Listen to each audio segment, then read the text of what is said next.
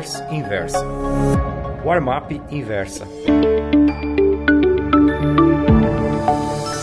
Oi, meus amigos. O título da crônica da Warmap Pro de hoje é Dinheiro Novo na Praça. Anteontem, o ministro da Economia, Paulo Guedes, anunciou que o governo estuda liberar saques do FGTS. Os limites deverão ser, ainda estão fazendo os cálculos, de 35% para contas com saldos abaixo de 5 mil reais e 10% para aquelas acima de 50 mil. Entre uma e outra faixa prevalecerão, como a lógica faz supor, percentuais intermediários. O Fundo de Garantia de Tempo de Serviço foi criado em 1966, durante o governo Castelo Branco, quando a política econômica era conduzida pelos ministros Roberto Campo, do Planejamento, e Otávio Gouveia de Bulhões, da Fazenda. Lembro bem da ocasião, pois já trabalhava no mercado havia oito anos. A ideia era por fim ao regime de estabilidade implantado por Getúlio Vargas, através do qual empregados com mais de 10 anos de serviço não podiam ser mandados embora, a não ser por justa causa. Resultado: as empresas demitiam seus funcionários quando atingiam nove anos de carteira assinada.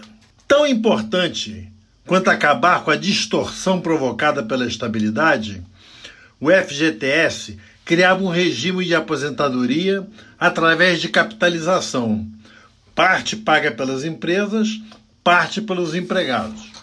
Teria sido um plano excepcional não fossem alguns erros graves de concepção.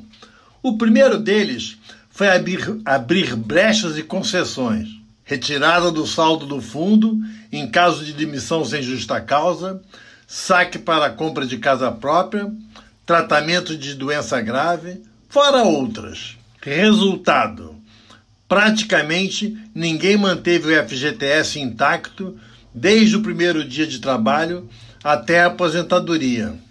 Felizmente, pois o fundo foi totalmente desvirtuado. Os saldos foram corroídos por índices de inflação não repostos, planos econômicos mais diversos, tablitas deflatoras e outras correções devidas que sumiram como por encanto. Na outra ponta, o destino do dinheiro recolhido, que era o financiamento de casa própria, foi descaracterizado. As prestações viraram pó.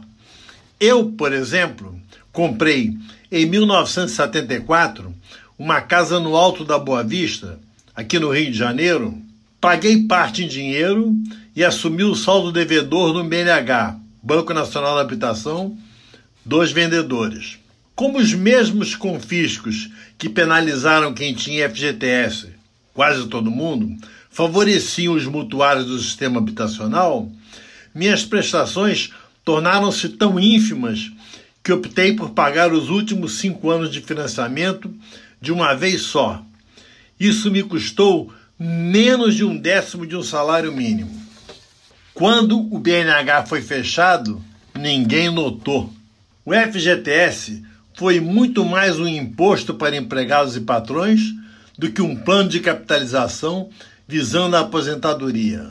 Muito obrigado. Gostou dessa newsletter? Então me escreva contando sua opinião no warmap.inversapub.com. Um abraço, Ivan Santana.